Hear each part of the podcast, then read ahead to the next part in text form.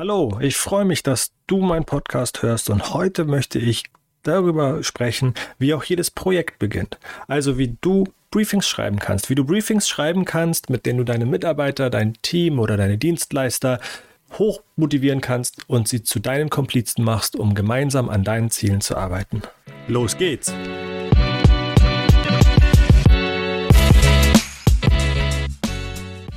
Ein nicht zu unterschätzender Anteil an dem Erfolg eines Projektes sind die Teammitglieder und vor allen Dingen mit welcher Leidenschaft und Motivation Teammitglieder an dieses Projekt gehen und die Aufgaben lösen wollen.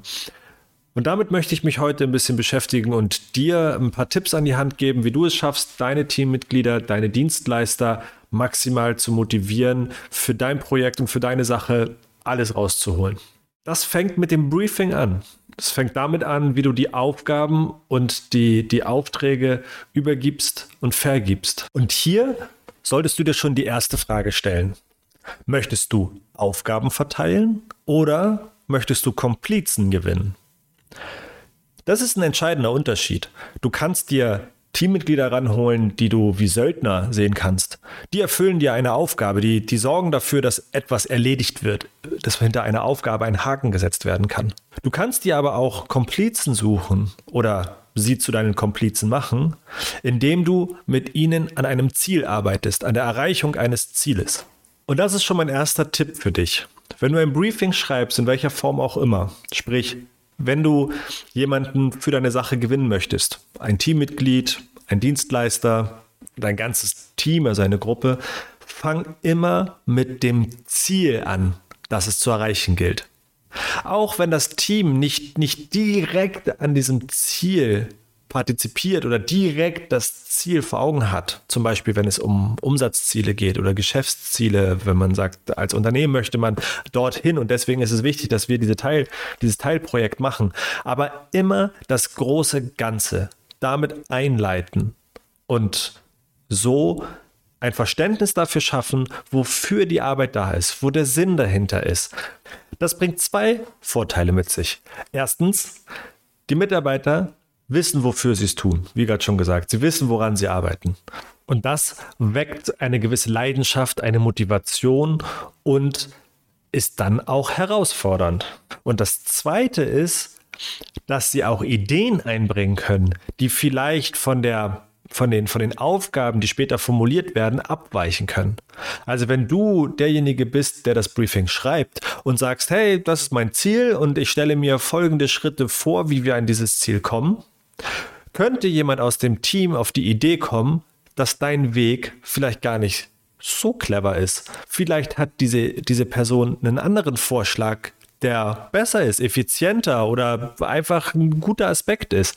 Und das können wir nur erreichen, wenn wir die Menschen mit in die Verantwortung nehmen, wenn du deine Teammitglieder, deine Dienstleister mit in die Verantwortung nimmst, das Ziel zu erreichen. Und diese Verantwortung können sie nur übernehmen, wenn sie das Ziel kennen.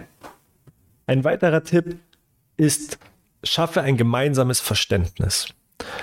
Ein Briefing, die Übergabe einer Aufgabe oder wie gesagt, das Gewinnen eines Komplizen ist nicht damit abgeschlossen, dass man ein, ein Briefing schreibt, in dem ja das Ziel steht und sagt, hier ist das Ziel und das sind die Schritte, die ich mir vorstelle, dahin zu kommen und da diese Expertise, diese Leistung wünsche ich mir von dir, dass du sie erfüllst oder von euch.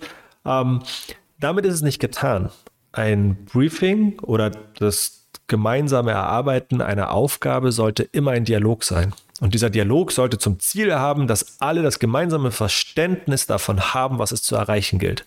Weil die Entwicklung einer SEO-Strategie oder das Bauen einer Landingpage oder das Entwickeln eines Content-Marketing, einer Content-Marketing-Strategie mit angelehntem Content-Modell das sind erstmal nur, nur leere Aussagen, wenn man nicht in einen Dialog getreten ist, um ein gemeinsames Verständnis zwischen allen Teammitgliedern und viel wichtiger zwischen Auftraggeber, also dir und dem Auftragnehmer, herzustellen. Das gemeinsame Verständnis ist essentiell. Und daher kann man das, das, also das kann man machen, indem man ein Briefing schreibt und einen Rebriefing-Prozess dahinter hat. Man kann es direkt in einem gemeinsamen Refinement machen, wenn man in agilen Arbeitsprozessen arbeitet. Aber unbedingt dafür sorgen, dass alle am Ende dieses Briefing-Prozesses sagen können, ich habe das Problem verstanden, ich habe das Ziel verstanden und ich habe auch vor allen Dingen verstanden, was ich als einzelne Person dem beitragen kann, zu dem beitragen kann, das Ziel zu erreichen und welche Aufgaben habe ich zu erfüllen. Ein weiterer Tipp ist, den ich dir geben kann und der geht einher mit dem davor gesagten, also mit dem gemeinsamen Verständnis, binde binde deine Teammitglieder mit ein in das Briefing. Also schreibe nicht einfach nur ein Briefing runter. Das ist jetzt das, wie ich mir das vorstelle. Das ist das Ziel, das sind die Aufgaben. Hm, hm, hm. Ähm, jetzt reden wir darüber und dann ist Schluss. Gebe sofort das Gefühl mit, dass das Briefing, was man, den Arbeitsauftrag, den man formuliert hat, dass das ein Vorschlag ist. Mit ein Vorschlag, den man in die Runde stellt und sagt, das ist das Ziel, das ist meine Idee dahinter, wie wir dieses Ziel erreichen wollen häufig, das Ziel ist häufig festgelegt, weil das von außen kommt. Entweder sind es Nutzerbedürfnisse oder die Geschäftsleitung wünscht das, die Unternehmensstrategie wünscht das. Ähm, also die Ziele ergeben sich aus einem größeren Ganzen, wo man nicht zwingend darauf Einfluss nehmen kann und sagen kann, ach, wisst ihr, wir ändern einfach das Ziel. Meistens steht das Ziel fest. Doch die Erreichung des Ziels, das ist noch ein, ein offener Entscheidungsraum und es ist sehr zuträglich oder schafft halt genau diese Komplizen, wenn man seinem Teammitglied sagt, hey, kommt mit in diesen Entscheidungsraum und gemeinsam wollen wir erarbeiten, wie wir zu diesem Ziel kommen. Wichtig ist aber auch, dass du einen Vorschlag machst, wie du es dir als Product Owner, als, als Projektmanager, Produktmanager, wie du es dir vorstellst, wie man dieses Ziel erreichen könnte. Dass du natürlich erste Ideen hast.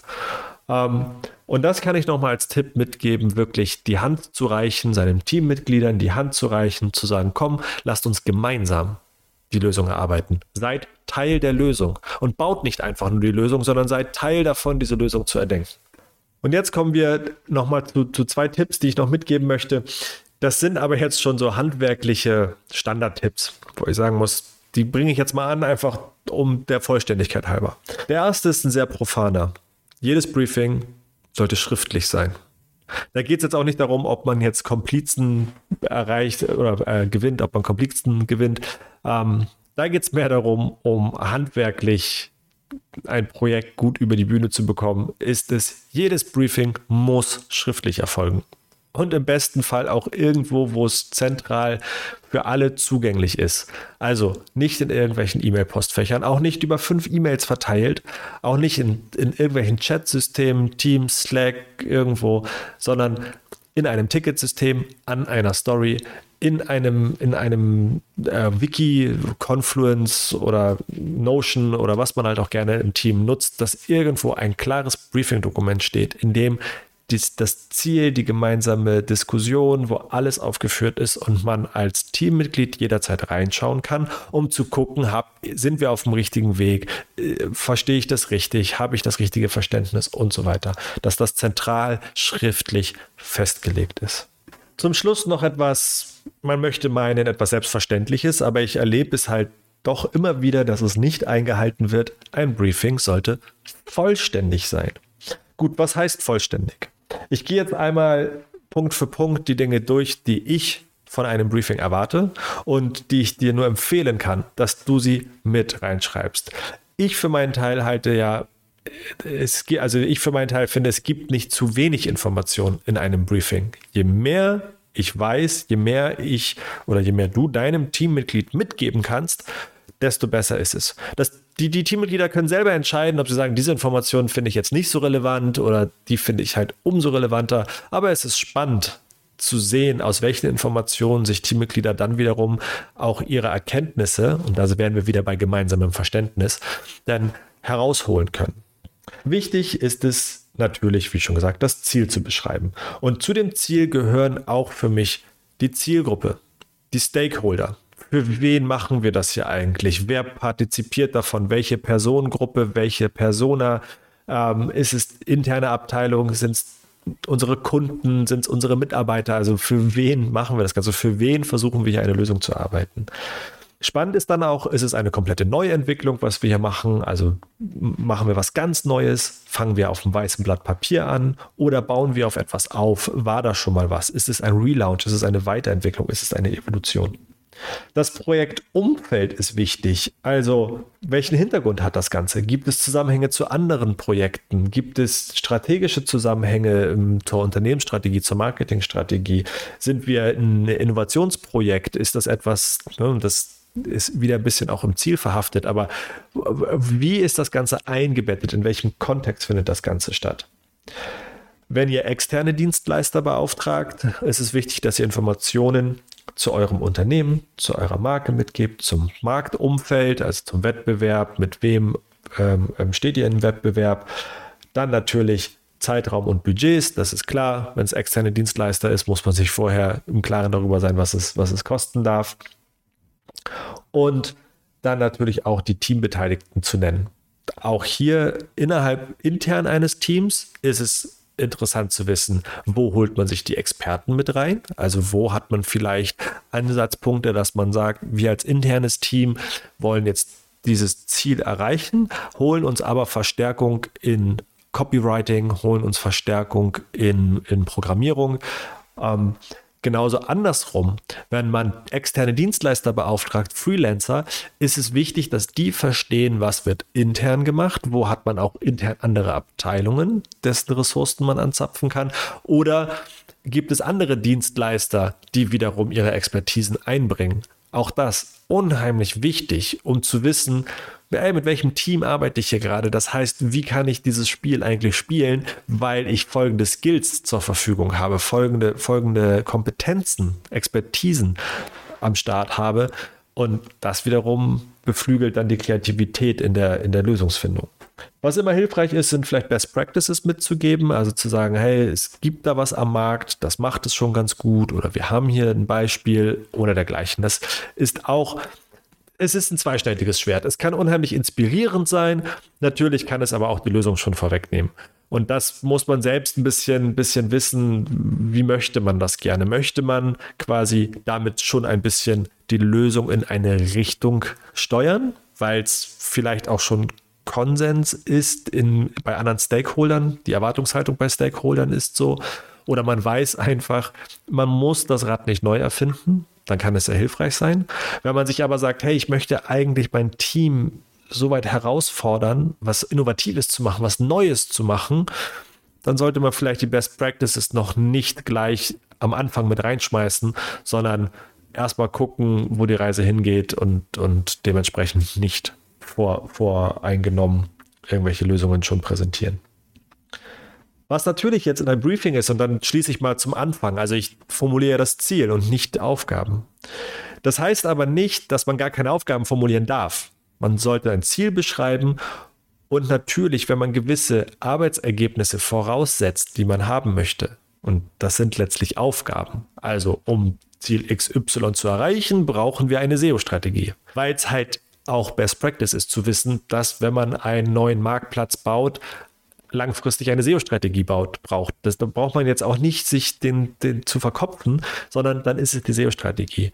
Dann sollte in einem Briefing das auch formuliert sein, dass man eine SEO-Strategie haben möchte und auch wie diese Strategie zu erarbeiten ist, was sie beinhalten sollte, was man voraussetzt. Das heißt, das Ergebnis dort zu formulieren. Was wichtig ist, ist aber nicht gleich zu einem SEO-Experten zu gehen und sagen, ja, schönen guten Tag, wir brauchen jetzt hier eine SEO-Strategie und gar nichts vom Marktplatz zu erwähnen und dass der Marktplatz vielleicht ganz neu für das Unternehmen ist und äh, dass der Marktplatz dafür dient, das Geschäftsmodell des Unternehmens zu, zu, ähm, zu digitalisieren. Das wäre nämlich das Ziel. Das heißt, Ergebnis ist wichtig, Aufgabe ist wichtig in einem Briefing, aber niemals ohne den Kontext zum Ziel. Und als letzten Punkt, was in dem Briefing auch noch ganz gut wäre zu, zu, zu formulieren, ist halt der, der Bestand. Was habe ich denn schon? Habe ich, wenn es im Relaunch geht, welche Content-Strukturen habe ich eigentlich? Äh, welche Funktionen gibt es schon? Habe ich irgendwo im Unternehmen schon gewisse, gewisse Prozesse digitalisiert und dazu gibt es Schnittstellen, APIs, die ich anzapfen kann, anzapfen muss? Ähm, Gibt es irgendwelche URL-Strukturen, die eingehalten werden müssen, weil ich mir sonst meine bestehende SEO-Strategie zerhaue oder sowas? Also dieser ganze, der ganze Bestand, der einfach da ist, der erhalten bleiben muss, sind auch unheimlich wichtig. Also, das war nochmal zum Abschluss nochmal einmal alles, was, was in so einem Briefing beinhaltet sein soll. Ähm, wie lang, wie kurz diese einzelnen Teile drin sind, das obliegt quasi dem, dem Projekt selber und wie wichtig auch jeder Teil im Einzelnen ist. Das müsst ihr für euch selbst entscheiden und dementsprechend den Teil dann detaillierter ausformulieren. Fasse ich nochmal zusammen. Meine fünf Tipps, wie du gute Briefings schreibst, um Komplizen zu gewinnen, die mit dir voller Leidenschaft und voller Motivation an der Erreichung deiner Ziele mitwirken wollen. Erstens, schreibe Ziele auf und mache diese Ziele so mit, nicht nur zu deinen Zielen, sondern zu den Zielen deiner Komplizen, deines, Team, deines Teams. Zweitens, schaffe ein gemeinsames Verständnis für dieses Ziel. Alle im Team müssen ein gemeinsames und geklärtes Verständnis darüber haben, was es zu erreichen gilt. Drittens, mache dein Team zum Teil der Lösung.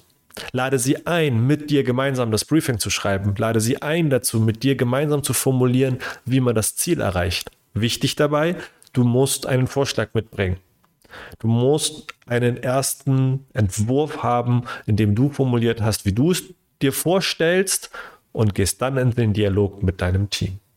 Viertens, ein Briefing muss immer schriftlich erfolgen und so schriftlich, dass es für jeden zugänglich ist und immer nochmal nachgelesen werden kann. Fünftens, ein Briefing muss vollständig sein. Alle Informationen müssen enthalten sein, die wichtig sind, um das Ziel zu erreichen. Jeder Kontext muss, muss klar sein und auch für jedes Gewerk muss die Information drinstehen. Es gibt kein Briefing, das zu viele Informationen enthält. Ich hoffe, diese Episode hat dir gefallen. Wenn du noch mehr Bock hast auf Themen rund um Online-Marketing und digitale Produktentwicklung direkt aus der Praxis, werde ich mich super freuen, wenn du den Podcast abonnierst. Wir hören uns bald wieder. Dein Jan. Ciao, ciao.